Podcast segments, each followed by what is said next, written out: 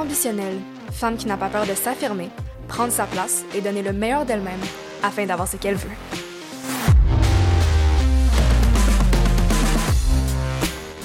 Donc, dans cet épisode, je reçois Florence Ferron, directrice générale de la Maison Lavande et de la Fabrique des Filles, ainsi que Marjolaine Ferron, qui est chef de marque et vice-présidente de communication. Florence est une touche à tout. Après quelques années de travail dans le monde télévisuel, elle décide de réintégrer l'entreprise familiale et faire un certificat en management. Elle multiplie alors les tâches diverses du graphisme d'étiquette jusqu'au développement des produits, en passant par la gestion du site agrotouristique. Suivant la croissance de l'entreprise, elle est devenue directrice générale de la Maison Lavande et de la Fabrique des Filles au même moment. Marjolaine est passionnée des communications et du branding. Après avoir fait son baccalauréat en commercialisation de la mode à l'UCAM, elle a créé l'image de marque de l'entreprise et a ancré son histoire sur les réseaux sociaux en multipliant les présences et en créant une communauté tissée serrée. Aujourd'hui, elle chapeaute son équipe en assurant le poste de chef de marque et vice-présidente de communication, où elle s'assure que tout ce qui est créé à la maison soit en cohésion avec la vision de l'entreprise. Sur ce, bonne écoute.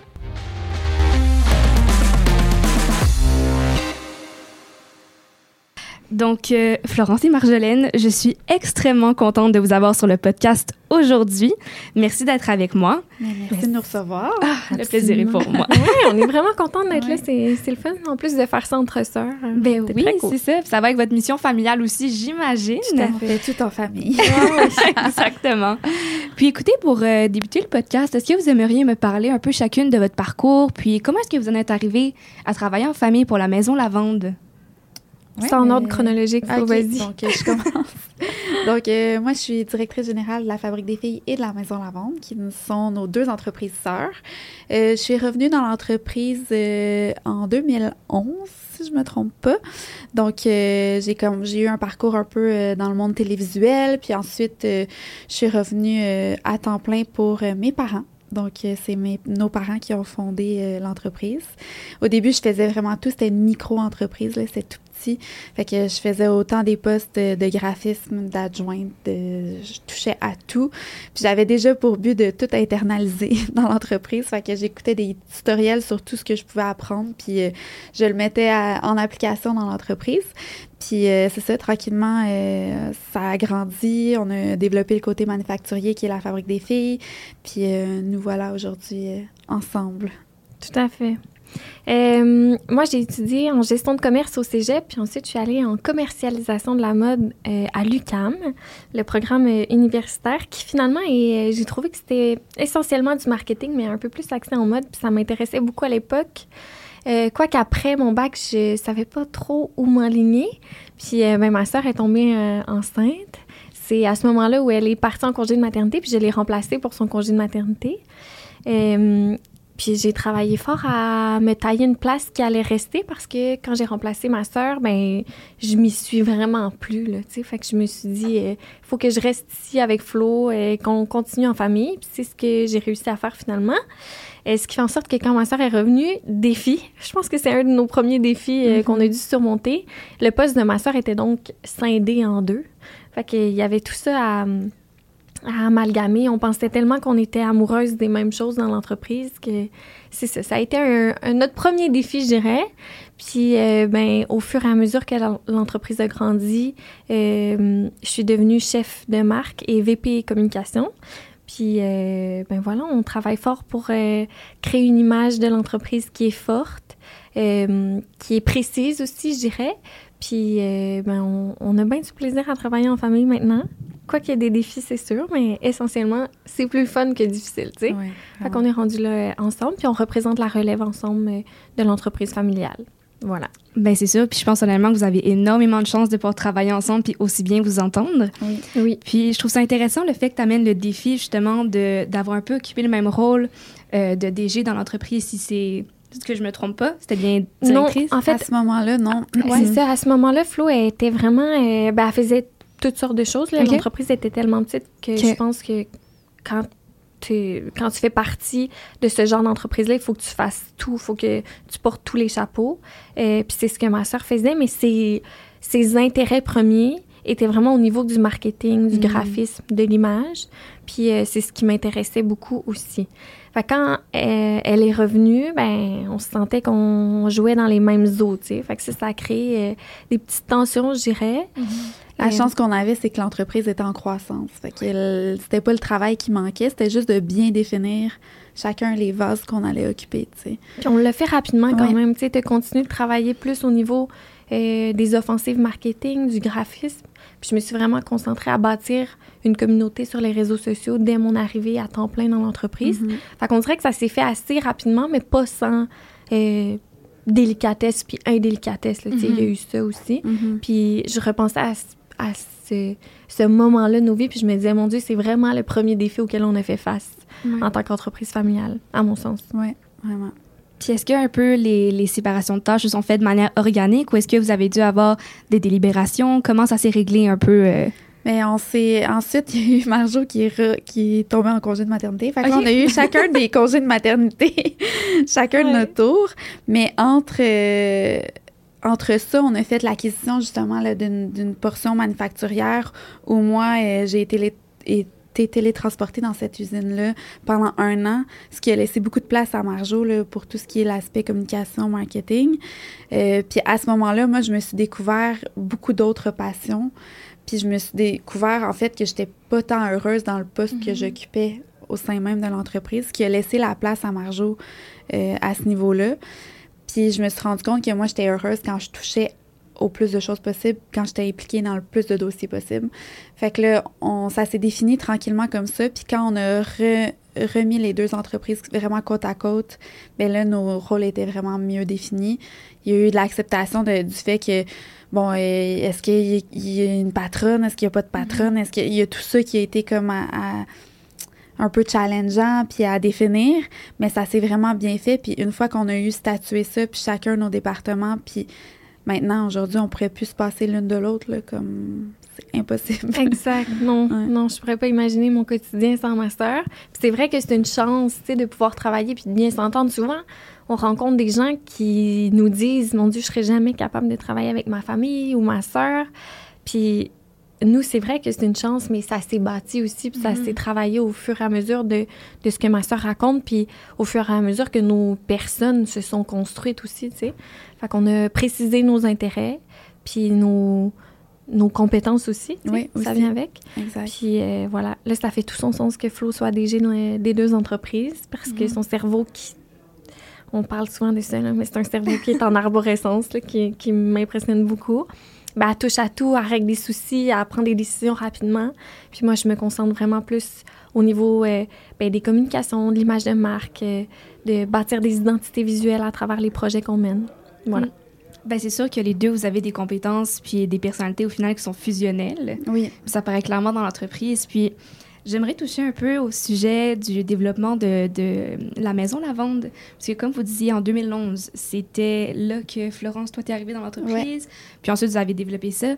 Comment est-ce qu'un peu ça, a pris autant d'ampleur au fil des années? Est-ce qu'il y a des éléments qui ont fait en sorte que ça a grandi hyper rapidement? Ben, je pense que le fait que Marjo ait décidé de joindre à l'entreprise venait vraiment souder l'image de l'entreprise familiale. Ça, c'est de un. Mais Marjo, elle a tellement travaillé fort sur la communauté, à l'entretenir jour après jour, puis à, développer une image souvent consciemment, mais souvent aussi inconsciemment, juste par passion des communications. Ben, je pense que tout ça a été consolidé puis a fait en sorte que la Maison Lavande a la notoriété qu'elle a aujourd'hui, tu sais. Ben, il, il était tôt, genre, dans Oui. le temps. Tu sais. Je pense que, tu sais, nous, ça a commencé, notre histoire sur les réseaux sociaux a commencé à l'ère de Snapchat. Pas le nouveau Snapchat, c'est l'ancien Snapchat euh, qui a vécu un déclin puis qui est en train de remonter. euh, Qui était comme des stories Instagram, mais Ouais. sur Snapchat. Ouais, ça a commencé par là. Puis chaque jour, on alimentait notre communauté qui répondait tellement. On avait des conversations. C'était vraiment incroyable. Puis d'ailleurs, ben, ces gens qui nous ont suivis là ont souvent transigé vers Instagram où là, on se concentre vraiment plus. On fait encore nos stories quotidiennes chaque jour sur Instagram puis sur Facebook. Puis c'est vrai que le fait qu'on a commencé ça tôt puis qu'on l'entretenait, parce que je pense que la constance, c'est une des clés premières sur les réseaux sociaux, euh, ben c'est ça que ça a été un moteur certainement pour que l'entreprise grandisse. Puis il y a eu d'autres... euh, d'autres... euh, ben pas phénomène, mais d'autres trucs qui ont fait en sorte que la maison a grandi. Euh, notre intuition, Flo a vraiment beaucoup d'intuition aussi. Euh, c'est impressionnant. Fait que des décisions qui ont été prises, qui nous ont aidés à grandir certainement. Il y a la pandémie aussi qui nous a rendu Mhm. service quand même parce que les gens étaient confinés chez eux, à prendre soin de leur maison, à prendre soin d'eux-mêmes, à essayer tant bien que de mal de diminuer cette anxiété-là qui, qui nous guettait tous, tu sais. Mhm. Puis ben, on sait que la lavande, ça aide sincèrement à diminuer l'anxiété, à favoriser le dodo aussi. Fait que euh, les gens se sont tournés vers, vers nous durant ce moment-là. Aussi parce qu'on avait une, une boutique en ligne qui était bien établie. Ça aussi, je pense que ça fait partie des trucs qui ont aidé à notre croissance. Mais la boutique en ligne existe depuis le premier jour de l'histoire de la Maison Lavande. Ok. Donc, ce qui fait en sorte que, rendu à la pandémie, mais ça faisait déjà plusieurs années qu'on le levrait puis que, qu'on on la faisait prêt grandir. aussi à faire face à cette vague-là. on, on a assuré quand c'est arrivé aussi. Ouais. Ben, je pense que oui. Mhm. Ouais.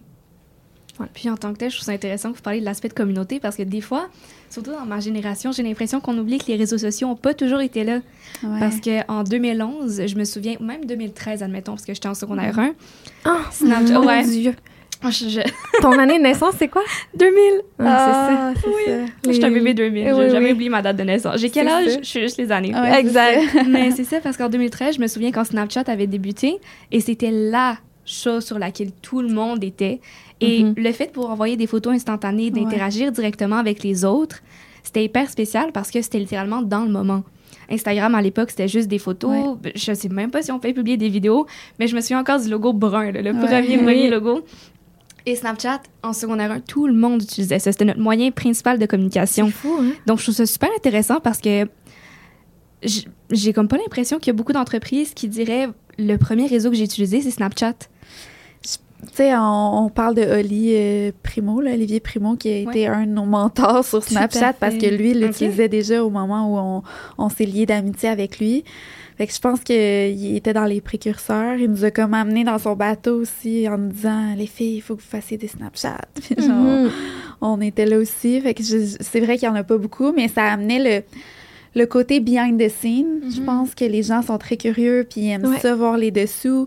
Puis avec Snapchat, c'est ça que Marjo faisait. Tu sais, c'était vraiment des fois, on se chicanait, elle sortait son téléphone. on était comme là. Ouais. Ton téléphone, je sais pas, là. Ce qui est plus difficile aujourd'hui, puis pas par le changement de plateforme, vraiment plus parce que aujourd'hui, euh, je sens qu'il y a quand même beaucoup de chasse aux sorcières quand même sur les réseaux sociaux. Mhm. On essaie de trouver le, le mauvais, le, le moins bon, le mal. Ouais. Il y a aussi notre relation qui évolue aussi, qui est parfois, il y a des moments où c'est plus délicat aussi entre la famille. Fait que la ligne est mince entre, euh, OK, on chicane, on, on gère ça, puis on sort sa caméra. On dirait qu'à l'ère de Snapchat, c'était plus... euh, On était peut-être moins conscients de l'impact aussi. ouais, suis Qui servait le public dans le fond parce Ouais.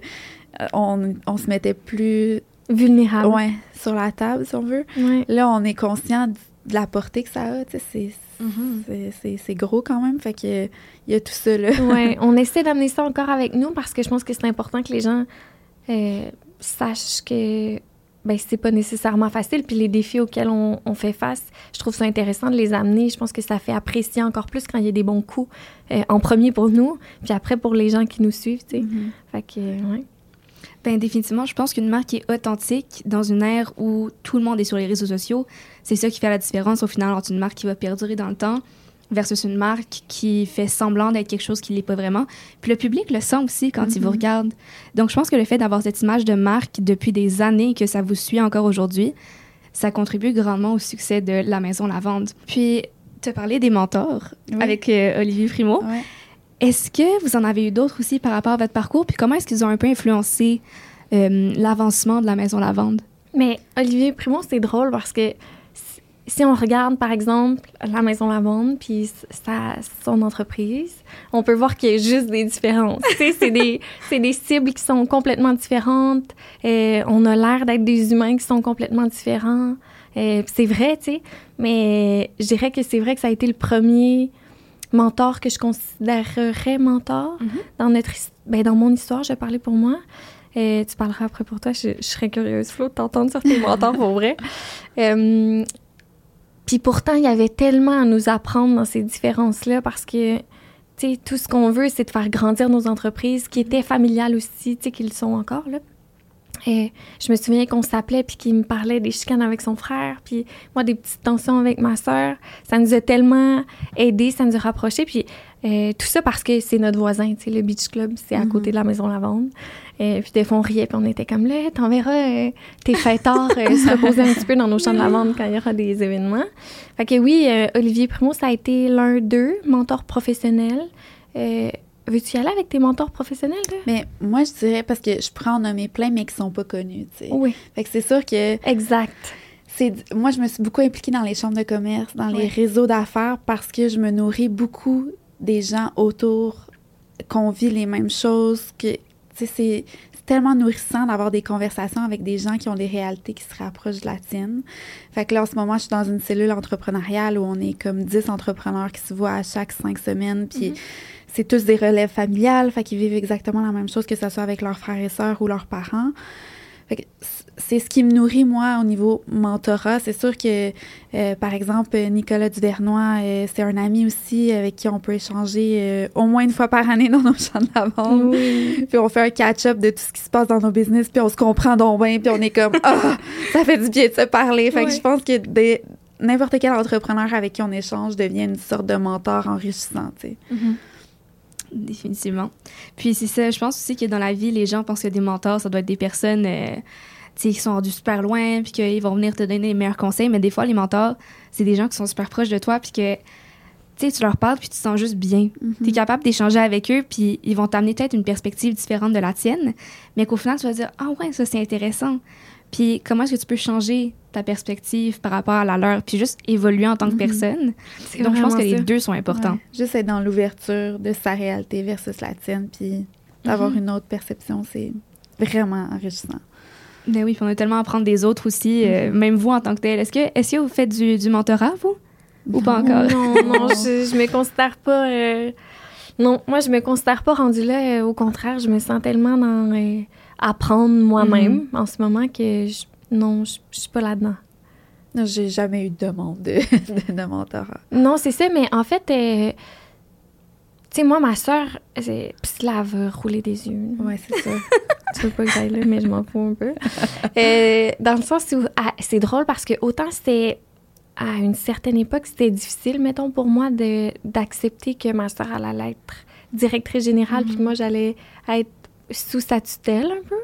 Euh, je l'avoue, là, très honnêtement, que ça a été quand même un, un moment où euh, j'ai trouvé ça difficile. Je me, je me remettais vraiment beaucoup en question aussi. Autant, maintenant, c'est l'une des meilleures décisions qu'on a prises, euh, entre autres par euh, les compétences de chacune. Je pense que ça fait tellement de sens que ma soeur touche à tout de cette façon-là, que moi, je me concentre dans ce qui me passionne le plus au monde. Ça fait bien du sens. Puis, ça a tellement renforcé cette relation de mentorat. Attention, elle roule des yeux. mais pour moi, ma soeur, c'est sûr que c'est mon premier mentor, puis j'ai la chance de l'avoir au quotidien, mais ça arrive tellement et encore plus souvent depuis qu'elle est DG que euh, je- j'entre dans son bureau, je ferme la porte, puis là, j'ai besoin que tu m'aides ou que Mhm. tu me donnes un conseil là-dessus, là-dessus. Et Qu'est-ce que tu penses de ça? Son avis m'aide vraiment. Donc, dans les mentors, euh, c'est sûr qu'il y aurait ma soeur, là, je la nommerais Ouais, 100 fois. Définitivement.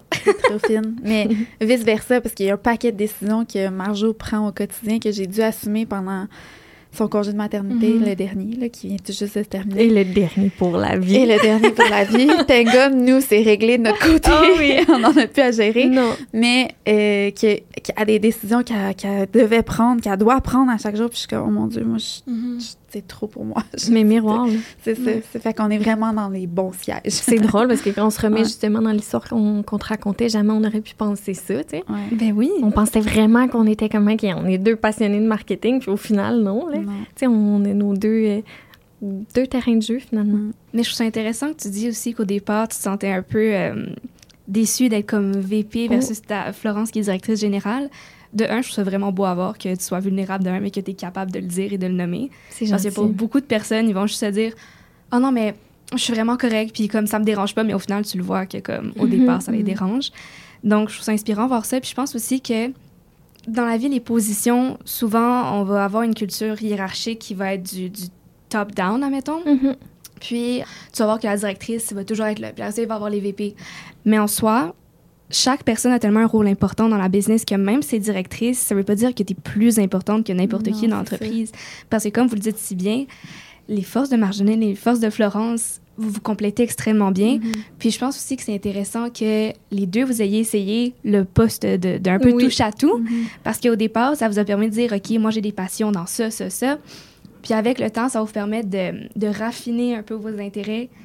Puis justement, le fait que tu sois VP communication et que Florence le disait tantôt, elle, des fois, elle regarde ces décisions-là, puis elle comprend pas comment toi tu les prends. Ça prouve à quel point vous avez aussi du respect puis oui, de l'admiration l'une envers l'autre. Oui, Mhm, mais c'est toujours. Ça, c'est. Ah, je sais pas combien de fois par semaine on se dit pas, mon Dieu, que je ferais pas ta job. Ouais, c'est vrai, hein? Ouais, c'est, run même. là. Vraiment ça. Mais Ouais. c'est bien en tant que tel, parce qu'au moins, Ouais. vous savez que vous êtes au bon endroit, Exact. au bon Ouais. moment. Puis Ouais. je pense qu'honnêtement, encore une fois, ça contribue naturellement au succès de la Maison Lavande. Sur une question un peu plus euh, personnelle et professionnelle, disons-le comme ça, est-ce que, de un, vous avez une mission que vous avez dans votre vie personnelle, mais qui transcende aussi dans la vie professionnelle, ou si ce sont deux missions, admettons, distinctes? C'est une grosse question quand même. Est-ce que ça transcende dans l'un et l'autre? Euh, Forcément. Mhm. Forcément, parce que tout ce que ce qu'on est, on le met dans l'entreprise. Mhm. Plus, plus. Fait que je pense que ça fait bien du sens, ça, oui. Euh, par contre, si je réfléchis, mettons, à ma mission de vie, tu sais, il y a des moments dans la vie où, où tu te concentres à ce que tu fais. Mhm. Moi, je suis vraiment, en ce moment, là, dans une phase où je me concentre à ce que je suis. Je veux tellement devenir une meilleure personne, une meilleure collègue, une meilleure gestionnaire, une meilleure mère, une meilleure amoureuse, une meilleure personne, sais, comme qui veut travailler des projets pour autrui. Je suis là-dedans. J'ai vraiment le goût de ça. Fait que ça, je dirais que c'est ma mission de vie. Puis ma mission, ben, notre mission d'entreprise est, est, est différente. On, on travaille, on crée, on développe des produits euh, de soins pour la maison, pour des qui sont accessibles d'ailleurs. Ça, je pense qu'il faut le dire parce qu'on travaille tellement fort là-dessus. Mhm. C'est des produits qui sont québécois, qui sont doux aussi pour vous, pour l'environnement. Euh, pour faire du bien aux gens, pour câliner ce qu'ils sont, pour câliner leur maison aussi. Fait que c'est sûr que à travers cette mission-là, ben il y a la mienne qui va transiger, pour travailler ça, tu sais. Mhm. Mais euh, ouais, c'est de même, je l'expliquerai. C'est flou un peu, c'est une grosse question. Non, mais moi, je trouve que c'est très, Ouais. très pertinent. Euh, moi, j'ai, je, je dis souvent euh, aux filles, des fois, quand il y a des, des petites bombes là, qui éclatent, puis là, il y a une panique, puis là, je suis comme, hey, la gang, on vend juste de la lavande. Tu sais, moi, j'aime ça, ramener un peu tout le monde au fait que, puis tu sais, c'est, c'est notre entreprise. là. Je pourrais Mhm. bien être celle qui panique, mais Ouais. tu sais, on, on sauve pas des vies, là, on n'a on n'a pas un cœur ouvert devant nous. Là, fait que des fois, je suis comme, j'aime ça, ramener Ouais. tout le monde un peu vers le on panique pas, puis c'est correct. Puis je pense que je suis un peu dans cette phase-là de ma vie où j'aime j'aime faire le bien, fait faire du bien, fa- me faire du bien à moi personnellement, faire du bien à mes enfants par euh, ça passe par être une, une bonne mère bienveillante, faire du bien à mes amis en étant présente, en étant à l'écoute, puis faire du bien dans l'entreprise ou en enlevant une petite bûche de pression, faire du bien aux clients en, en les servant avec des produits de qualité, du contenu de qualité accessible. Fait je- faire le bien, ça me définit un peu en ce moment parce que j'essaie d'être plus, plus bienveillante envers moi, mais envers les autres aussi. tu sais. C'est tellement vrai, là. C'est Mm. tellement ça. Je te sens tellement là, là. Mhm. C'est vrai. Je pense que ce que vous dites honnêtement, c'est d'avoir un impact positif sur la société en tant que telle. Puis je trouve que vos missions vont tellement bien avec ma mission aussi pour mon podcast. Oui. Comme je l'avais dit, moi, c'est plus par rapport au développement personnel et professionnel des Tout jeunes fait. femmes. Puis vous êtes exactement ce que je veux présenter à la société et à tous ceux qui m'écoutent. Puis je trouve ça intéressant que vous, vous parliez du fait d'être comme une meilleure personne, puis toujours plus se donner en entreprise, et même dans votre vie personnelle, autant avec vos relations interpersonnelles. Puis je voulais savoir, comment est-ce que vous pensez qu'on peut être une meilleure personne au quotidien? Moi, je pense que ça passe beaucoup par l'écoute. Euh, c'est quelque chose que je travaille vraiment beaucoup parce que j'apprécie vraiment les gens qui ont une bonne écoute. Comme toi, tu as une très bonne écoute d'ailleurs. Merci beaucoup. C'est vrai, c'est de l'écoute active. Ouais, l'écoute active, très bon. Mais, puis ce matin, j'avais une conférence de Laurent Duvernay-Tardif. Mhm. Ça se place bien dans la conversation.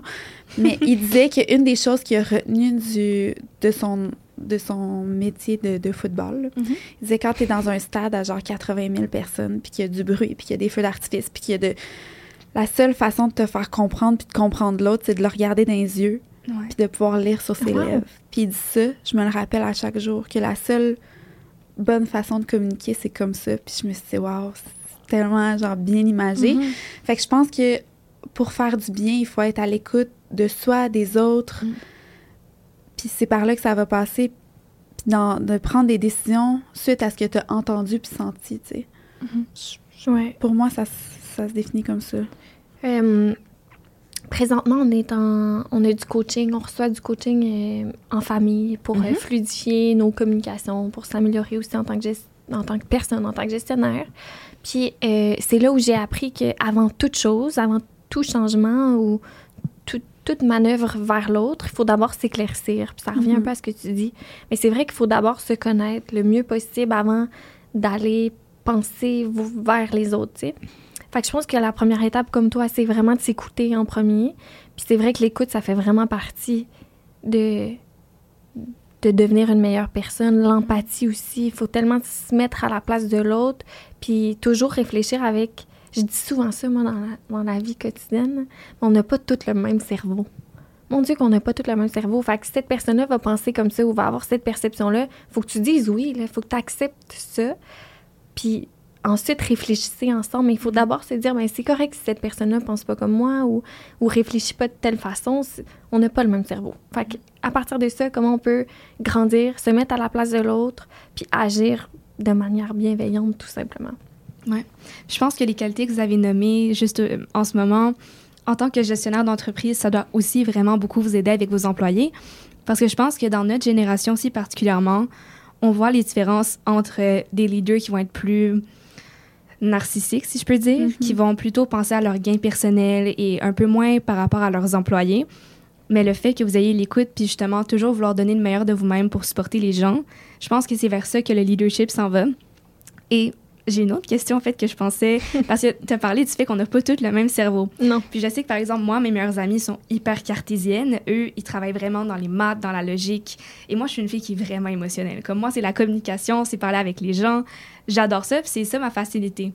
Et je me demandais si vous, est-ce que vous trouvez que vous avez un côté qui est plus créatif, rationnel? Est-ce que c'est balancé? Puis aussi, est-ce que vous suivez votre intuition lorsque vous prenez des décisions? Il y a juste ma soeur en gros plan qui flash là, dans ma tête. Ça va tellement être bon, le flow, vas-y. On peut pas faire attendre les mais gens. moi, j'ai, avec les tests psychométriques qu'on vient de faire et tout, là, j'ai, vraiment compris que j'étais dans le milieu de tout ça. là. Attends, mais c'est que- plus que ça. On veut mettre savoir. des confettis autour de ça. là. On veut savoir. Ah oui, oui, oui. Ma soeur, là, elle- on a des tests psychométriques Ouais. et des tests psychométriques. Moi, j'adore ça, fait que... Ah oui. Euh, C'est fascinant, puis ça permet justement de s'éclaircir vraiment, vraiment. Mhm. C'est fascinant.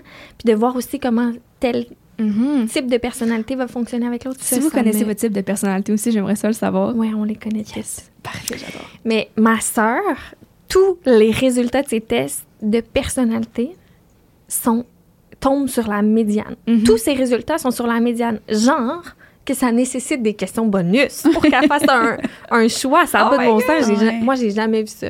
Fait que Flo, côté créatif ou rationnel? Je peux pas choisir. Exact. C'est ça. C'est, c'est vraiment balancé, vraiment Ouais. 100 Mais ça me représente vraiment bien parce Exact. que j'ai vraiment les deux. Puis pour ce qui est de l'intuition, oui, 100% mais autant dans ma vie de maman que dans ma vie professionnelle, qu'en amitié, j'y, j'y crois tellement à ça. Là. J'ai- j'ai- c'est rare que mon feeling se trompe. Genre, j'ai- souvent, là, les, les nouvelles mamans sont comme, t'as-tu un conseil comme, suis ton instinct? Genre, c'est, c'est Ah oui, tellement tu me puissant. disais là. tellement Ça, ça. je te disais, tu le sais si ton bébé est malade, tu le sais s'il a soif, tu le sais, tu le sais, écoute-le en dedans, là. Ouais. Mais les que- gens sont tellement tournés vers les autres, se font Ouais. tellement pas confiance. Surtout en Mhm. tant que nouvelle maman, tu sais, tu- Hey, je sais pas, je sais pas, oui, je, je, ma soeur est comme, je, tu le sais. Fais juste t'écouter, prends un moment, deux minutes, écoute-toi, puis tu vas y arriver. Mais c'est la même chose en entreprise Ouais. quand on prend des décisions. Des fois, je vais le dire, je vais dire, OK, attendez, j'ai besoin de deux minutes? OK, je pense que c'est ça, c'est ça qu'il faut Ouais. faire. Ouais. Mais c'est vraiment, c'est vrai que la prise de décision est rapide parce que je m'écoute vraiment, puis te relever un bon point qui disait que c'est basé sur la confiance. C'est vrai que ça prend une bonne confiance en son instinct. Mhm. Tu sais, plus que on parle de la confiance en soi, mais c'est c'est plus profond que ça. C'est la confiance en son instinct là, qui, Mhm. qui, pour moi, est plus importante. Ouais. Euh, moi, je- nettement plus euh, créatif, émotionnel. Euh, ouais, ouais, ouais. Je suis la sensible, euh, je pense que je suis la sensible de la gang, là. Ouais. La petite anxieuse de la gang, c'est moi. Euh, fait que j'irais de ce côté-là. Puis c'est sûr que j'écoute mon instinct aussi, mais c'est beaucoup aidé par Flo. Tu sais, cette confiance-là envers mon instinct, je l'ai pas tout le temps eu, moi, tu sais. Euh, même encore des fois aujourd'hui, je, je suis comme, Hey, qu'est-ce que mon instinct me dit là? Attends, là, faut juste que je réfléchisse deux minutes. Mais oui, c'est euh, c'est d'emblée notre, euh, notre mode décisionnel aussi à nous quatre, en fait, là, Ouais. en plus. Mais maintenant, tu me dis des fois, hey, le, le flow, ça, là, je le sais, là, je le sens. Ouais. Là, je suis comme, all in, on y va, on y va, C'est par là. Ouais, c'est vrai, Ouais. de plus en plus. Mm. Puis parlons de ça, parce que je sais que tu as ramené ça aussi au début de la conversation, l'intuition, puis que vous l'avez souvent suivi, puis c'est ça qui a fait en sorte euh, que la maison La Vente a eu du succès.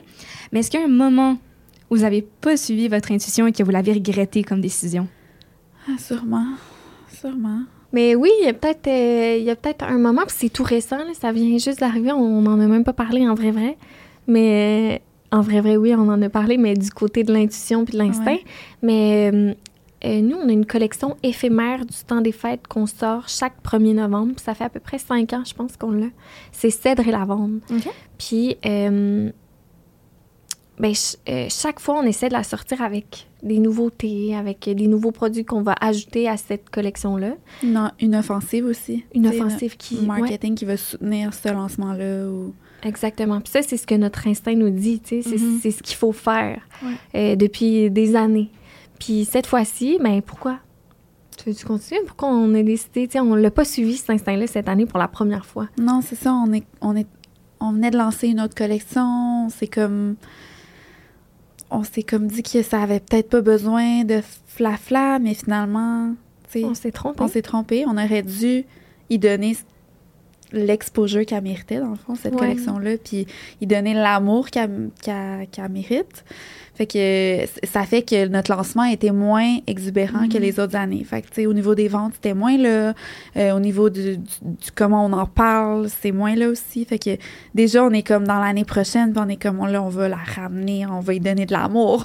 Ouais. fait que... Mais c'est fou, ça, ouais. ça nous a prouvé, ben ça, justement, que notre intuition, depuis les cinq dernières années, était bonne de toujours euh, l'accompagner, ce relancement de collection-là. Cette année, on l'a pas fait. C'est ça, tu l'as nommé, Mm-hmm. on, on venait de lancer une autre collection.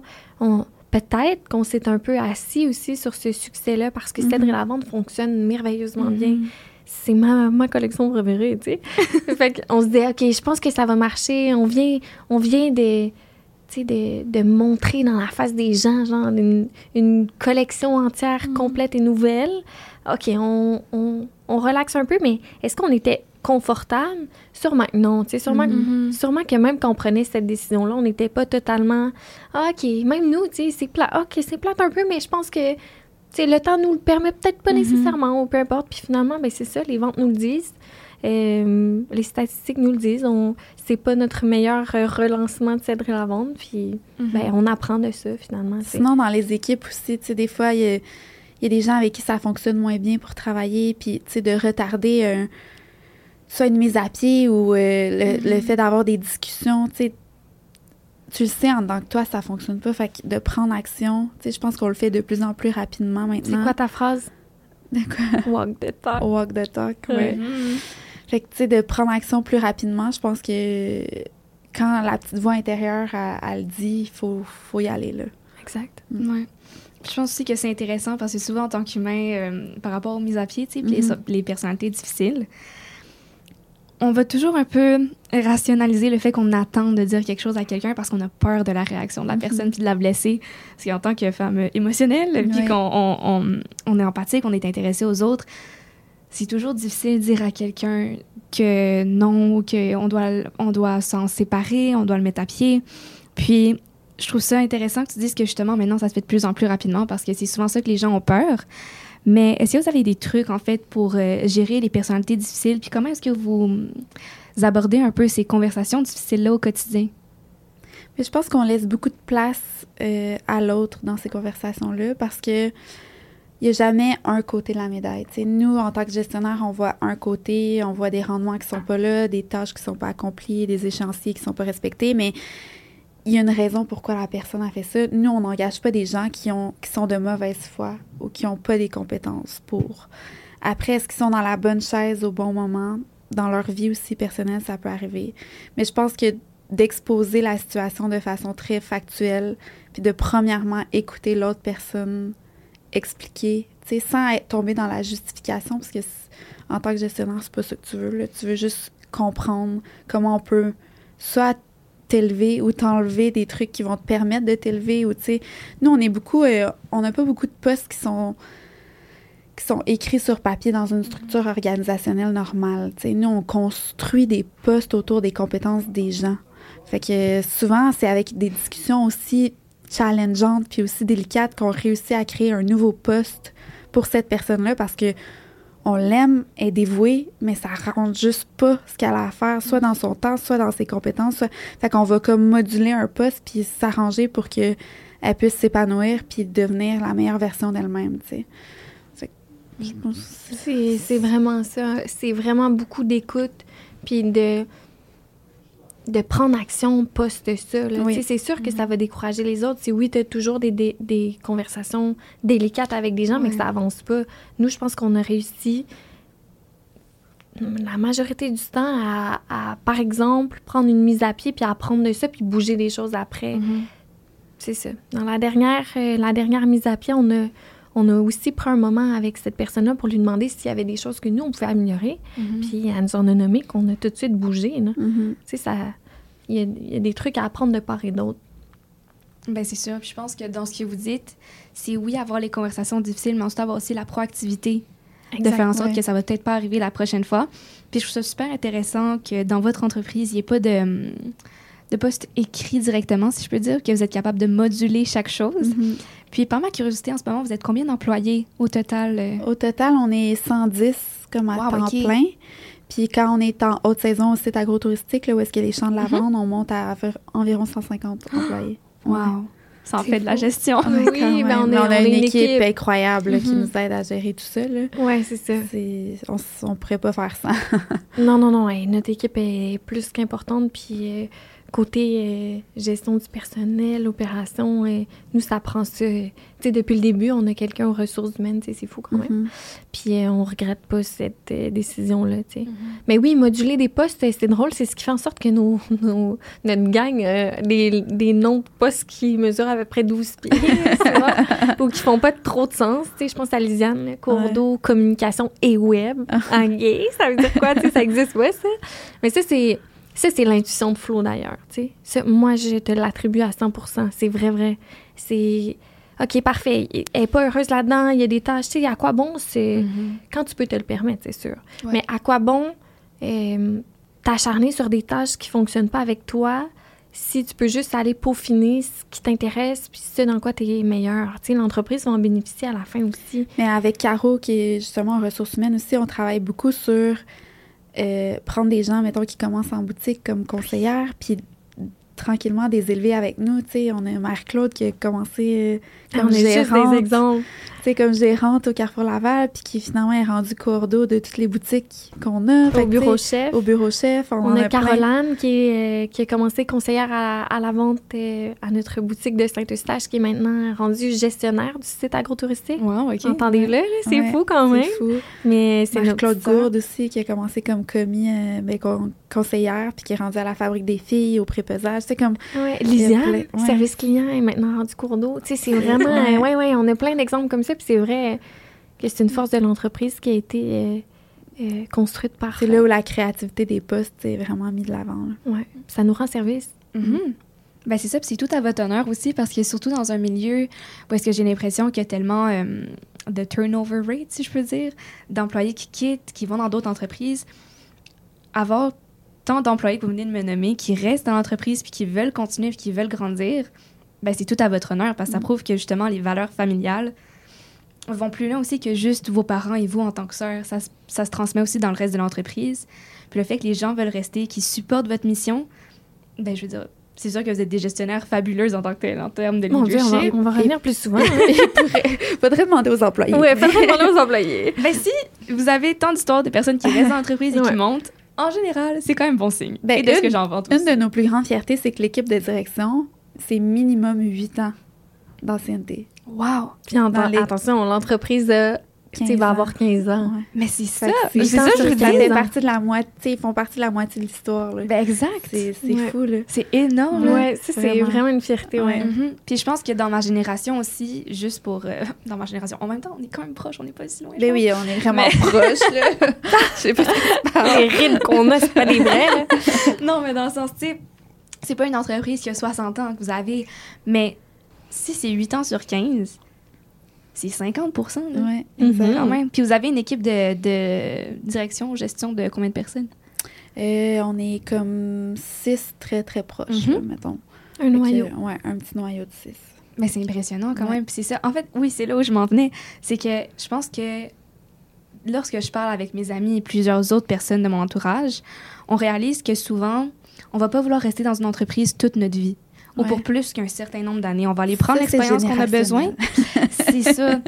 Mais tu sais, quand je regarde mes parents qui, eux, ont travaillé quasiment toute leur vie dans la même entreprise, qui sont fait des 30 ans, des 40 ans, je, sais, je me dis, je sais pas comment vous avez fait honnêtement, parce que de nos jours, je me vois tellement pas rester dans une seule entreprise.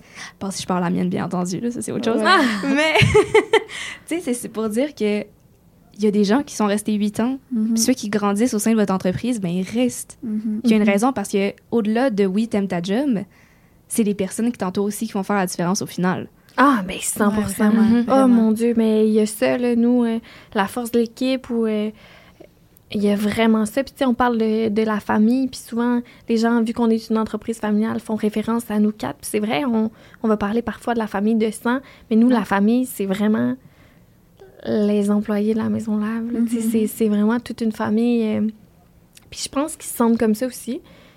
J'imagine, s'ils restent. ouais, sûrement. Puis j'aimerais ça aborder justement euh, par rapport au leadership. C'est quoi un leadership qui est sain selon vous? Je pense qu'un leadership qui est sain, c'est basé sur, de un, l'écoute, on le dit, mais Mhm. l'écoute, l'agilité.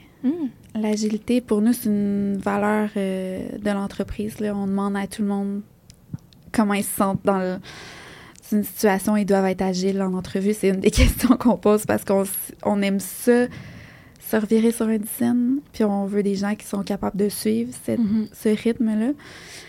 Ça bâtit une confiance Mhm. avec les employés. Pour moi, ça, c'est essentiel, vraiment. Ben, tout ce qu'on a nommé jusqu'à maintenant, c'est sûr, l'empathie, l'écoute, la bienveillance, euh, l'ouverture, l'esprit d'équipe aussi, je pense que c'est nécessaire. Je pense Mhm. que quand tu es gestionnaire, c'est c'est faux de penser que tu vas être seul en haut. là. Mhm. C'est- En tout cas, moi, je voudrais jamais incarner ça. Je pense que si on est là, c'est aussi grâce à l'équipe, vraiment. Mm. Puis de l'incarner, sais, pas nécessairement juste euh, euh, d'en parler, mais tu sais, nous, on est on met la main à la pâte là, dans, les, Ouais. dans les trucs, dans les projets, qu'on démarche, qu'on bouge, qu'on développe. Euh, fait que ça, ça fait partie, je pense, d'un. Ben, dans notre cas ou à notre sens, je pense pas que le leadership sain va être pareil d'une personne à Mhm. l'autre, puis ça fait bien, c'est bien parfait. Mais je pense que dans notre cas, il y a ça aussi qui fait en sorte que ça fonctionne bien, Mhm. qu'on l'incarne, ce travail d'équipe-là. C'est vraiment important.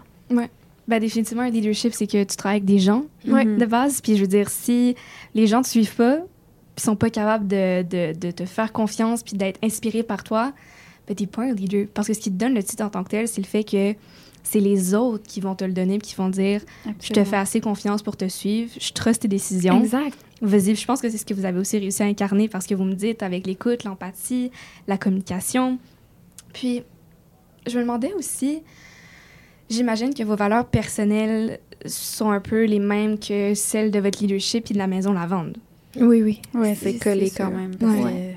C'est ça, c'est notre entreprise. Fait que Ben, c'est ça. ça ferait pas de sens que ça le soit pas, là. Ouais, exact. Mais euh, il y en a une qu'on nomme- qu'on n'a pas nommée jusqu'à maintenant, puis c'est vraiment fondamental, je Mhm. pense, pour nous, mais il y a toute cette notion d'humilité ou de modestie. Mhm. T'es-tu d'accord? Mhm. Je- Puis je pense que dans notre cas, ça passe aussi beaucoup par euh, reconnaître le travail de, de nos équipes aussi. Mais je pense que ça, c'est une valeur qui est fondamentale en entreprise, à notre famille aussi. Euh, on est fiers de ce qu'on accomplit. On travaille fort pour l'accomplir aussi. Mhm. Mais euh, ça vient avec beaucoup d'humains qui se mettent ensemble puis qui se rassemblent pour travailler ça dans le même sens que nous. Puis ça, c'est important pour nous de le rappeler parce que c'est une valeur fondamentale de ne pas juste faire comme c'est moi qui est au devant, c'est moi qui est Mhm. ça. Puis avec les réseaux sociaux aussi, tu sais, il y a cette ligne-là qu'on qu'on veut faire aussi, puis qui est importante pour nous. Ouais. là.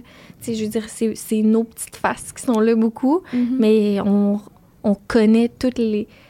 tu sais, on connaît beaucoup de membres de Mhm. l'entreprise aussi via les réseaux sociaux parce que pour nous, c'est c'est aussi eux qui font partie de la réussite de la maison. Ouais. Ben, l'authenticité et l'humilité en tant que telle, euh, je pense que ça vous décrit bien. Ouais, En puis je termes pense que d'entreprise. c'est collé aussi. Ouais. Je pense que c'est ça. Tu sais, C'est Mhm. pas d'être modeste pour être modeste. Ouais. Tu sais, c'est pas ça. Non, parce qu'on est capable de reconnaître le succès. Exact. Puis on est fiers de ça aussi. C'est vraiment. Mais on le travaille tellement Ouais, fort, il faut le dire. C'est sûr qu'il faut le dire. Ouais. Fait que je pense que oui, je pense que tu touches quelque chose où c'est vrai que l'authenticité doit être collée avec l'humilité. Si tu l'incarnes, puis si tu l'es, si tu penses vraiment que tu es arrivé là seul, va, va, puis Ouais. parle. Mais ouais, c'est ça. Mm, Je trouve ça super intéressant ce que vous dites. Puis, ça m'amène à un peu ma prochaine question, parce que là, on parlait de, de leadership et de vos valeurs les plus chères. Mais ce que je veux savoir, est-ce que votre, euh, vous êtes d'une famille d'entrepreneurs ou est-ce que la Maison Lavande, c'est votre première entreprise? La Maison Lavande, c'est la première entreprise de la famille Ok. Ferron-Joannette. ouais. oui, on vient d'un monde. euh, Nos parents étaient journalistes euh, à l'époque euh, aux nouvelles, À la télé. à la télé. Donc, euh, puis sinon, c'était plus dans le domaine médical là, avant, là, donc médecin, infirmière. Ouais. Fait qu'il n'y a pas de. Non. C'est tellement intéressant. C'est c'est vraiment tout nouveau. Fait que eux, c'est une deuxième carrière. Ouais. Puis nous, on a plongé là-dedans comme première-ish carrière. là. Mhm. Ouais. Puis, qu'est-ce qui vous a incité? En, en fait, euh, vos parents, c'est eux qui l'ont qui l'ont fondé. ouais, exact. Qu'est-ce qui les a incités, en fait, à, à dire, nous, on va vendre de la lavande? C'est Mais- moi, j'étais la meilleure pour les- l'expliquer. L'histoire de la maison, j'ai l'impression qu'on la raconte souvent, mais à chaque fois, il y a des gens qui sont comme Ah, je savais pas ça. Mais c'est né d'un d'un voyage en Provence. là. C'était un voyage d'amoureux qu'ils ont fait en premier. C'était en 2006. Puis euh, euh, c'était sur le plateau de Valensole. Je sais pas si les gens connaissent vraiment ça, mais nous, depuis, bien sûr qu'ils nous ont montré cet endroit-là, on est tombés en amour. Mais c'est là où il y a des euh, champs de lavande à perte de vue. là. C'est sur des kilomètres et des kilomètres. C'est vraiment beau. Puis la première fois qu'ils sont tombés sur ces champs-là, ils étaient même pas en fleurs. C'est vraiment fascinant parce que la lavande, c'est une vivace. Donc après Mhm. avoir fleuri, ben, ça reste un petit buisson tout vert. Mais sur des sillons, genre des, des kilomètres, c'est vrai que c'est impressionnant. Puis ça sent encore vraiment bon. Fait qu'ils sont comme tombés en amour avec ça. Puis rapidement, ils se sont demandé pourquoi ça poussait pas ici au Québec. Puis là, ben, c'est des journalistes, tu sais. Fait que quand ils sont revenus ici, ils ont fait des recherches qui n'ont pas de bon sens. Un jour et nuit pour finalement se rendre compte que la lavande, ça pousse à travers le monde. Euh, puis Daniel euh, avait déjà une, une terre là, sur laquelle on habitait. Puis euh, tranquillement, ils ont repris pos- possession de la terre qu'ils louaient à l'époque à des voisins pour de la petite culture, là, des fraises, euh, des framboises, du du chou aussi. Pendant qu'ils étaient journalistes, eux, ils louaient leur terre. Puis, ben, tranquillement, euh, ils ont décidé de faire des tests avec la lavande. Puis ça a été heureux, bien évidemment. Donc, euh, c'est un gros test qu'ils avaient fait au début. Là, c'était genre 5000 plans, si je me Mhm. trompe pas. Oh, wow, OK. Ouais, ouais, pas, euh, pas deux, trois. Pas le temps de ça niaiser, pousse. là. non, non, il était quand même, OK, on, on essaye pour vrai. Fait que euh, rapidement, on a repris possession de toutes les terres, puis on a planté euh, de la lavande qui nous a permis de faire la culture. Puis Mhm. ensuite, ben, on s'est concentré sur euh, tout ce qui touche la confection de produits euh, dérivés dans ce cas-ci. Donc à partir euh, d'huile essentielle de lavande. Puis euh, ben, ça retrouvait des passions de ma mère, justement, qui avait déjà été parfumeuse à l'époque, euh, dans son très jeune temps. Elle avait été parfumeuse pour, euh. Dans un jardin. ouais, pour les Mm. parfumeries dans un jardin. Ah, c'est. Ouais, ben oui. fou. À, à l'époque, ils pouvaient comme fabriquer des parfums, bref. Mhm. Puis c'est ça qu'elle faisait quand elle était étudiante, genre. Ouais, à l'université. Ouais, c'est ça. Puis elle s'était toujours dit qu'elle allait revenir à cette passion-là. Fait que quand Daniel, qui lui est un amoureux de la terre, de la culture, a décidé de se concentrer sur la culture de la lavande, mais elle, ça faisait bien du sens pour elle parce Mhm. qu'elle pouvait se concentrer sur euh, le développement de, de parfums, entre autres. Euh, donc, euh, quand on a ouvert les portes en 2009 là, pour la première fois, il y avait quand même, je me trompe-tu, une trentaine de produits. Ouais, même. euh, quand ouais. même. Ouais, C'est beaucoup. Il y avait eu a- beaucoup de développement en amont. Puis euh, ce, qui, ce qui avait permis euh, aux parents d'ouvrir le 21 mai 2009 avec une trentaine de produits déjà à offrir à base de incroyable. lavande, bien sûr. Wow. Ça, je savais pas en tant que tel que Mhm. il y avait une trentaine de produits en débutant. Ouais. Puis je trouve ça fascinant en fait qu'ils étaient journalistes avant, puis qu'ensuite il a décidé d'ouvrir la maison lavande et que ça ait si bien fonctionné. Ouais. Parce que je pense qu'il y a une statistique que, comme de base euh, dans les, les, les cinq années après qu'une entreprise ouvre, ben, il y a comme 90% qui ferment. Ouais. Donc déjà là, c'est incroyable. Puis j'ai l'impression que souvent pour les entrepreneurs, euh, il y a comme de l'entrepreneuriat déjà dans la famille qui a comme été mis sur pied pour comme aider à, à inciter les gens à y aller. Mais je trouve ça intéressant. Vos parents étaient journalistes avant. Puis est-ce que c'est aussi ça un peu pour laquelle tu étais allée en télévision avant? Oui, je pense que j'ai compris que Oui, c'est ça, oui. Sûrement que ça fait. Tu sais, on a passé no- notre enfance dans une salle des nouvelles, là, Ouais, c'est en régie.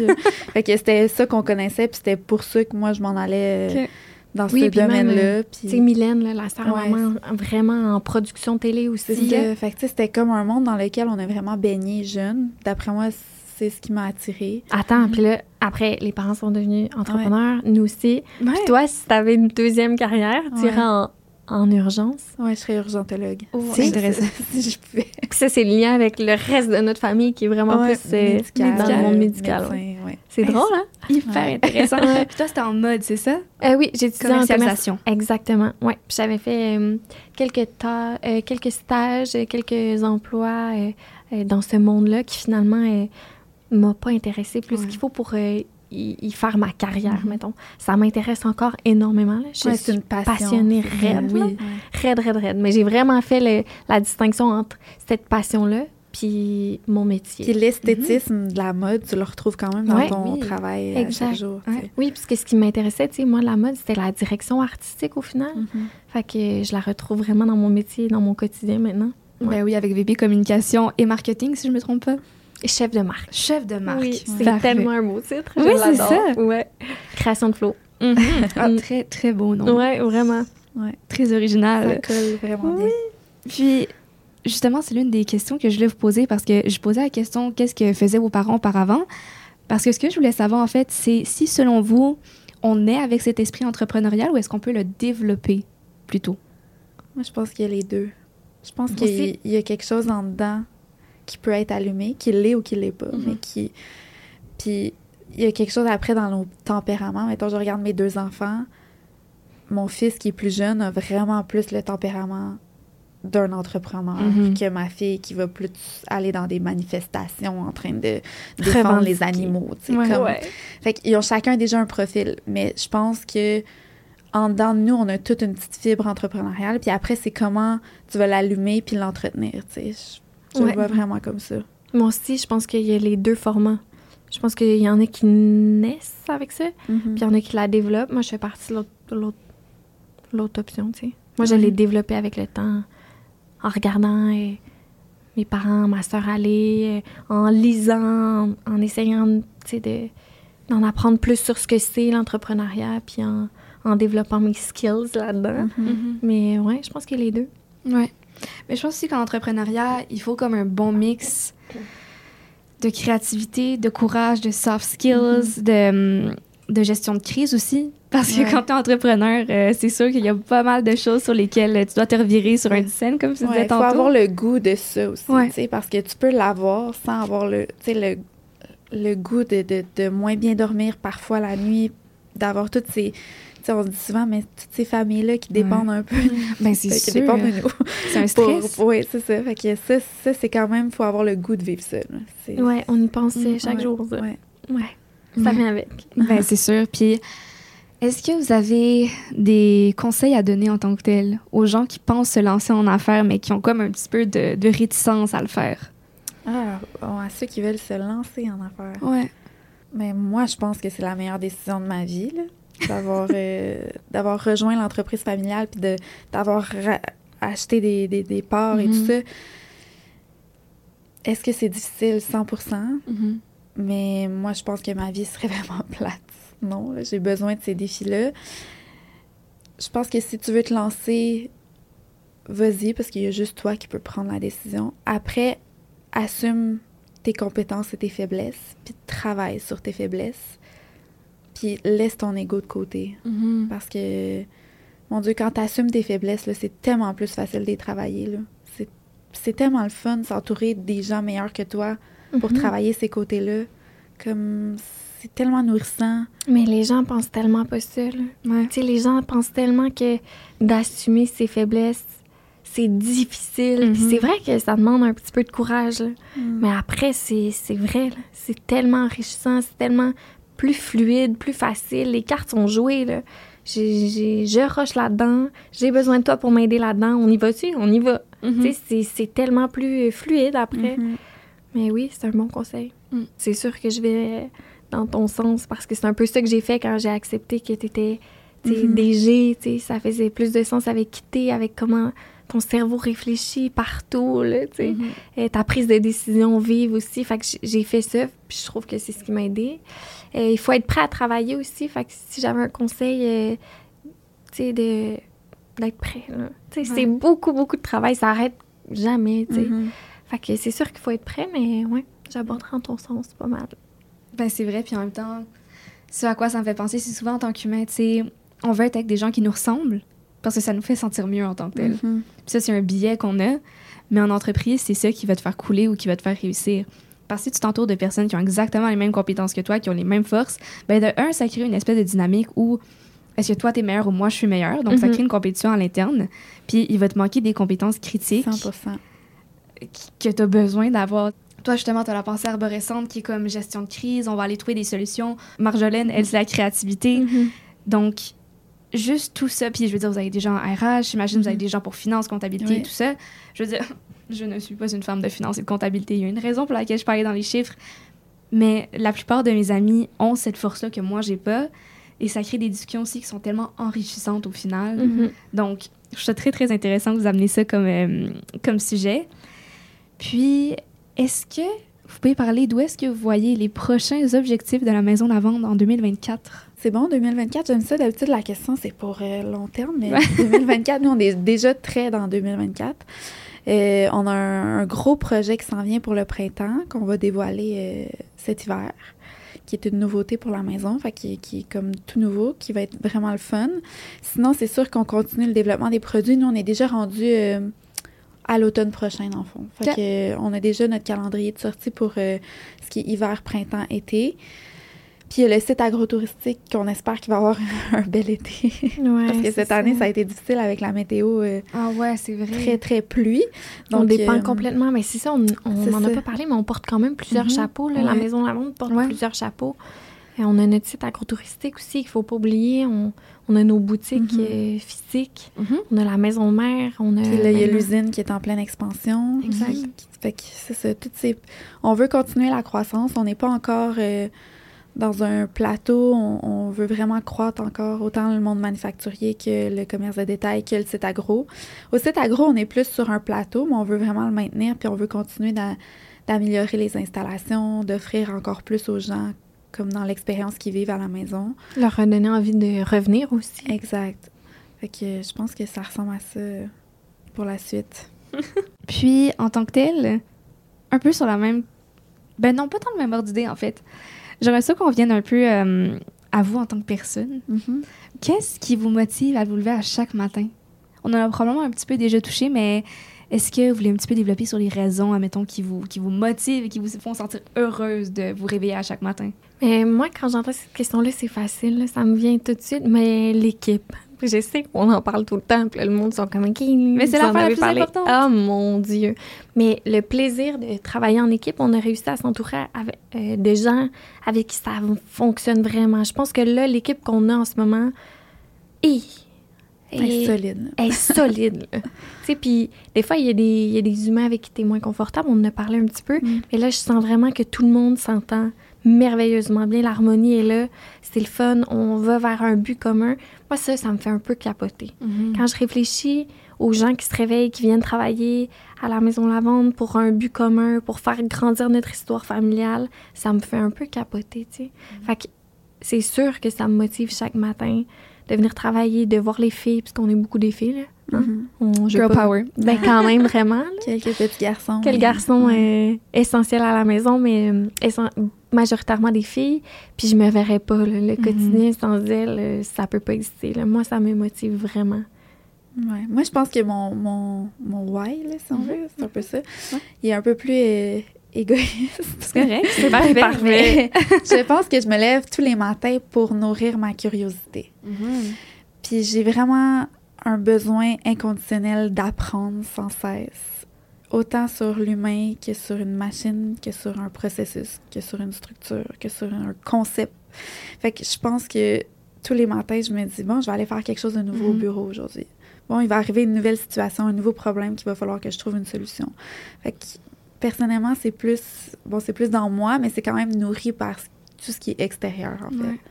Fait que ça soit un humain ou une machine. Ah je suis oui. bien énervée de ça. Ouais, ma sœur est passionnée par, euh, par les machines, justement, par l'équipement euh, de production. Et ouais, c'est fou quand je suis dans son bureau, puis euh, l'électromécanicienne, elle vient nous voir, puis genre, on a un problème de POC. Ma sœur est, ouais, je suis là, j'arrive. là. ouais, ouais, c'est vraiment fascinant. C'est ça qui, qui est fou, là, tu sais, Flo, c'est ça que, qu'on disait tantôt là, avec son cerveau en Mhm. arborescence, c'est que ça l'intéresse honnêtement Ouais. autant que de développer une stratégie marketing, que de donner son avis sur euh, le packaging de tel nouveau projet. C'est fou, là. Ouais. Je pense que je suis tellement d'accord avec vous deux, justement, parce que auparavant, ben, vous connaissiez un peu le comité Femmes en Affaires au HEC. Oui. Je pense que l'an dernier, lorsque j'étais dans l'équipe aussi et que j'ai eu la chance de chapeauter le comité, c'était moi aussi l'une des raisons pour lesquelles je me levais à chaque jour. Puis je me souviens que les filles, à chaque lundi soir, on avait la réunion euh, hebdomadaire. Et pour toutes nous, c'était comme le meilleur moment de notre semaine parce qu'on Ah. arrivait en équipe. De, oui, on parlait de nos, de nos, nos points clés, naturellement, qu'est-ce qui s'en vient dans le comité.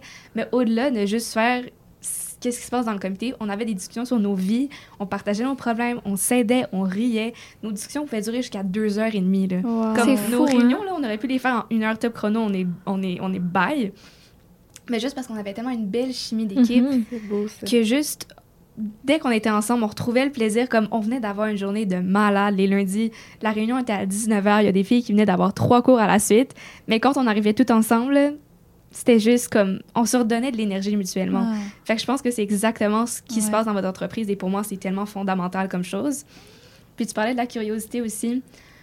Puis je pense que personnellement, c'est aussi une autre des raisons pour lesquelles j'adore faire ce podcast. C'est bien pour en apprendre sur des femmes comme vous qui ont un parcours absolument incroyable. Puis aussi me nourrir de connaissances que moi, j'ai peut-être Mhm. pas, mais que vous pouvez m'apporter. Puis on échange mutuellement, tu sais. vraiment. Puis juste dans la vie en général, je peux lire un livre de physique quantique comme je vais aller lire comme un livre de neurosciences, comme j'allais lire un truc de marketing.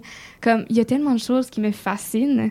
Donc je trouve ça vraiment intéressant que tu parles du fait de toujours vouloir avoir cette curiosité et cette soif d'apprendre.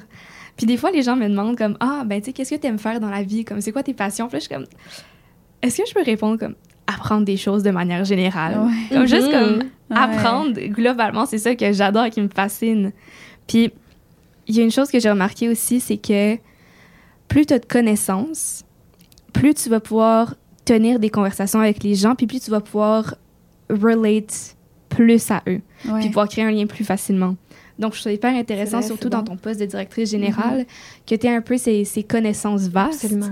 parce que j'imagine que ça te permet aussi d'aller communiquer avec tes différentes équipes efficacement, puis de leur amener cette pensée-là. Oui, puis de considérer qu'ils fonctionnent pas tous de la même Mhm. façon, c'est pas tous le même milieu. Nous, on, on cohabite quand même un commerce de détail avec des TikTok, puis Ouais. une usine de fabrication avec des ça. machines, tu sais. Fait que on, on cohabite dans le même bâtiment, c'est deux équipes qui se côtoient, ils partagent la même directrice générale. Fait que ça, c'est quand même un défi qu'on a au quotidien. C'est deux univers complètement différents. Fait que oui, le fait de m'intéresser aux deux, je pense que ça, ça contribue à ma crédibilité, mais à leur appré- appréciation aussi, je pense. Tout à fait. Puis je vous parlais tantôt, euh, vous parliez des, des tests psychométriques et des tests de personnalité, mais je me demandais c'est quoi vos personnalités en tant que telles? Tu veux savoir les lettres? Ouais, ben si vous les connaissez, là. INFP, je pense. Moi, c'est ENTP. OK. Makes Ouais. sense. Ouais. Moi, je suis ENFP. Donc, Ah euh, ouais? entre les deux. Je pense que le mien, c'est comme campaigner. J'ai oublié le nom en français. Catalyseur? Ouais, Ouais, exactement. toi, t'es, euh, Toi, t'es mon même chose, Moi, je mais suis pas catalyseur.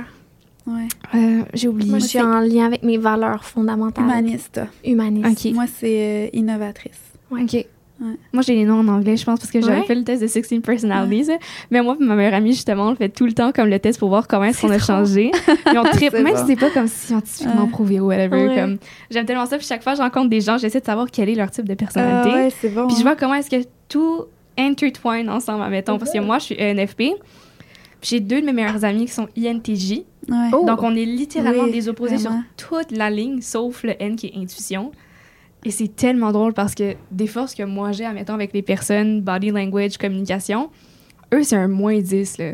Mais par contre, la manière dont ils pensent, leur logique et leur stratégie est incroyable. Ouais, vraiment. Comme j'y regarde, je suis comme, wow, tu Ah, mais m'impressionnes. Ouais. Puis c'est ça que je trouve absolument intéressant, voir comment est-ce que tout le monde interagit ensemble. Puis comment est-ce qu'on peut aussi optimiser la manière dont on interagit avec les autres selon leur personnalité à eux puis leur manière de penser. Mm. Donc, est-ce que vous faites ça, mettons, avec vos employés euh, pour savoir comment est-ce que vous optimisez? euh, Ben on- oui, on essaie de, de- On n'a pas fait faire les tests psychométriques encore, mais c'est quelque chose qu'on considère là, peut-être pour les postes euh, clés dans l'entreprise de les intégrer dans parce que c'est vraiment intéressant. C'est ça, moi j'étais sur la ligne là, du euh, TP puis du euh, FJ. C'est Ouais. là qu'elle disait j'étais sur la médiane. C'était vraiment mêlant, mais c'est ça. Je pense que dans les, les autres. Je pense qu'on a réussi à profiler un peu quand même nos Oui. employés, puis on, on constate qu'on est vraiment très complémentaires, là, l'équipe de Mhm. direction, puis nous, là, fait que c'est c'est super intéressant. Ah, j'adore ça. Ouais. Sur ça, je vous demandais aussi, parce que comme j'avais un vibe que Marjane était peut-être plus introverti, Ouais. toi peut-être plus extra, puis j'étais comme... T'es bonne, demander ouais, à- t'es à- bonne, Parce que le monde, il pense toujours qu'elle est Ben oui. extra. Ah ouais? Mais t'es Oui, vraiment je- calme. T'as Oui. comme un, un, un compose Ouais. To yourself. Puis même quand tu parles, t'as l'air super douce. euh. Puis les gens, je pense qu'il y a aussi une T'as-tu quelque chose à dire là-dessus? Par moment, mettons. Tout le monde me dit qu'elle a l'air vraiment douce, puis c'est vrai que c'est une personne fondamentalement douce, mais qui est très, très lion à ses heures. Là. Puis Ben, c'est même pas son signe astrologique, mais c'est qu'elle a vraiment un côté, genre, quand tu touches à quelque chose qui Ben, est- c'est ça, Qui on te a comme... passionne, mettons. Ben là, c'est ça. On était genre, c'est quand que je me... Tu sais, je- peux sortir de, de moi. Puis C'était avec les tests psychométriques, on a comme réalisé que c'était quand on touchait à mes valeurs profondes. Ouais. Quand j'ai... Tu sais, moi, c'est c'est avec ça que je fonctionne, que je vais de l'avant. c'est NFP, je pense. Parce que I'm the same. Ouais, Ouais, c'est Ouais, ça, ouais, le F, là, qui Le feeling. Puis là, depuis qu'on sait ça, on dirait qu'on remarque qu'à chaque fois que, ouf, je me gère pas, là, Ouais. ben c'est souvent en, en liaison avec Ouais. ça, tu sais. Ouais. Mais c'est ça, les gens pensent que je suis douce puis que je mange la luzerne à tous les jours, mais... Mais pas tant. Ok. Pas tant. Je pense que c'est plus. Parce que aussi, je pense qu'il y a comme une fausse croyance de dire que les introvertis aiment pas parler, puis que c'est des, des, des personnes qui vont être dans leur coin, qui sont calmes. Mais c'est aucunement ça, là. Non, Comme ça. j'ai mes amis introvertis, là, une fois qu'ils partent sur un sujet, ils sont pas arrêtables. Mhm. Comme ils vont parler pendant des heures et des bon. heures. Puis ils ont pas peur d'aller vers les gens, ils sont pas Ouais. gênés. C'est juste que la différence entre introverti et extraverti, c'est ta batterie sociale. Donc, admettons, pour Ouais. moi, être avec les gens, ça va venir m'énergiser. Puis après ça, j'adore ça. Je suis comme, wouhou, I can do anything. Tandis que les gens introvertis, eux, après quelques interactions sociales, ils vont être comme, ouf, moi, là, je- j'ai besoin d'aller me recharger, me reposer. Comme, faut Mhm. que je prenne un moment toute seule, puis ensuite, j'y revenir. Mais j'ai ce côté-là aussi, parce qu'à un moment donné, je veux dire, comme ma batterie sociale a des limites. Je suis enfant unique, j'ai pas été élevée avec des Ok. frères et des sœurs. Donc, je pense que ça vient jouer aussi là-dedans. Mais c'est pour ça que c'est une belle image, la batterie, c'est vraiment Ah ça. oui, oui, c'est oui. 100% ça. Exact. Ouais, puis même, mais- réservé là. Ça va loin, là. Tu sais, Ouais. mettons, moi, un de mes plus beaux cadeaux que j'ai reçu euh, à une Saint-Valentin, c'était un... Mon chum m'a offert quatre jours de seul dans un chalet, là. C'était comme tes Non, dû, mais là, c'est tellement bon. oui. Moi, je comprenais rien. J'étais genre, Goals. cauchemar. Tu Ah ouais. avec toi? J'étais comme, genre, non. Girl weekend. Non, moi, Elle était genre, non, non. J'étais genre, mais c'est plate, tu vas faire quoi? Là, on se textait, j'étais genre, ça va-tu? T'es-tu en vie? Genre? Ah non, là, ça, ça me prie, ça, c'est ça. Il y a des Ah. moments où ça te prend ça, Mhm. des moments seuls, c'est vraiment important pour moi. Ouais. Que, ouais, c'est ça la différence aussi. Puis introverti, ça nécessite un moment, euh, même pour euh, réfléchir sur des trucs, là, tu sais. euh, Il y a des questions, des fois, qu'on. Dans le coaching, mettons, dans nos séances de coaching à quatre, des fois, ils posent des questions, puis je suis comme, hey, faut-tu que je réponde là? Parce que j'ai besoin d'un Ouais. bon deux jours, là. Tu sais, j'ai besoin Deux de jours le processer, là, tu sais. Ouais. Ouais. Mais c'est ça, puis je regarde le temps qu'il fait, honnêtement. Mais oui. euh, je suis tellement déçue qu'on est déjà à la dernière question parce que c'était tellement une belle conversation qu'on a eue Ah, ensemble. J'ai adoré apprendre à vous connaître, mais je vais le redire à la fin encore une fois. mais comme question finale que je pose à toutes mes invités, que je vais vous inviter à répondre aussi, c'est qu'est-ce qui vous rend fière d'être femme? Je pense que c'est la capacité d'être pieuvre. Et là, je veux rien enlever aux hommes, mais on a cette capacité d'être mère, amie, amoureuse pour certaines, gestionnaire ou autre, là, femme de carrière. Tout ça en même temps, puis en excellent, même si on se sent souvent poche parce qu'on est facile pour se taper sa tête. là. On est vraiment bonne pour ça, mais mon Dieu qu'on en fait des affaires. là. Moi, je regarde les filles au bureau, là, Mhm. court à la game de hockey. Après ça, l'autre s'en va au cours de danse. L'autre Ouais. s'en va au karaté. Là. Le, Le le- petit- la, la- la rencontre avec la psychoéducatrice. Non, non, non, là, un petit malade. Elle gère tout ça. Sa grand-mère. Hey, là, je, je nous regarde des fois de l'extérieur puis je me dis, mais mon Dieu qu'on est bonne. Ça se peut pas. Ça se peut pas. Genre, puis ça, je pense que c'est vraiment aux femmes que ça revient d'être... On on n'a pas le choix parce que la société est faite ainsi, là, comme ça. Il y a beaucoup de chapeaux qui retombent dans la cour Ouais. des femmes. On les a pris aussi, hein, ces chapeaux-là. On les, on les met, puis on, on demande peu d'aide souvent. Fait qu'il faut les assumer, mais on les assume vraiment bien. Puis ça, ça me rend fière d'être une femme à cause de ça. Ben, C'est tellement vrai, là. C'est tellement beau. Je suis d'accord avec tout. Euh, encore une fois, c'est- ça enlève rien aux hommes, mais je remarque que les femmes sont tellement résilientes. Mhm. Je pense que ça va un Vraiment. petit peu boucler ce que tu dis, mais je trouve que je remarque plus de résilience chez les femmes que chez les hommes, Ouais. dans mon entourage du moins. Euh, ça, ça me rend excessivement fière. Puis c'est, c'est peut-être ça aussi, c'est peut-être de ça qu'est née la résilience des femmes. C'est peut-être le fait qu'on porte tous ces chapeaux-là, puis on, on, on baisse la tête, puis on y va, là, on, on fonce. là. C'est, c'est là qu'il faut aller, on y va. Euh, ouais, je dirais que la résilience, ça m'impressionne beaucoup chez les femmes. Puis c'est ça, je trouve ça intéressant que tu disais justement qu'on se tape tout le temps sur la tête, puis que on va se dire qu'on est-tu assez bonne, on est-tu assez ci, on est-tu assez ça? Puis justement, ben, on n'aura pas le temps d'en reparler, mais tu sais, le syndrome de l'imposteur, là, Mm, il y a une raison pour laquelle il est plus proéminent chez les femmes. mhm. Ben, on porte tellement de chapeaux en même temps, puis des fois, on- ben, en même, même en société, comme. On a tellement été mindés à se monter les unes contre les autres aussi, tandis qu'on devrait se monter les unes les autres, Mhm. puis de s'encourager, puis justement de célébrer nos accomplissements, aussi petits soient-ils, que comme. Tu sais, il y en a pour se lever le matin, c'est un accomplissement, puis comme. Savoir reconnaître ça, c'est l'important au final. Donc, euh, je trouve super intéressant. Tout ce que vous avez amené aujourd'hui comme sujet, honnêtement, absolument incroyable. J'ai tellement adoré apprendre à vous connaître. Florence et. Marjolaine, merci beaucoup d'être venues sur Ambitionnel. Merci merci pour ton avoir- écoute. Oui, ton écoute, euh, c'est vraiment impressionnant. Ah, ben, le Puis, plaisir euh, est pour moi. Écoutez, c'est trop gentil. Merci pour ton temps, de nous avoir invités Ouais. aussi. C'est très gentil. Ben, ça me fait plaisir. Puis écoute, je souhaite tout le bonheur du... Ben, pas le bonheur du monde, mais tout le succès possible pour la Maison Lavande dans les le prochaines prendre. années. Merci, je te souhaite plein de belles rencontres aussi, puis t'en apprends plus sur les humains. Merci beaucoup.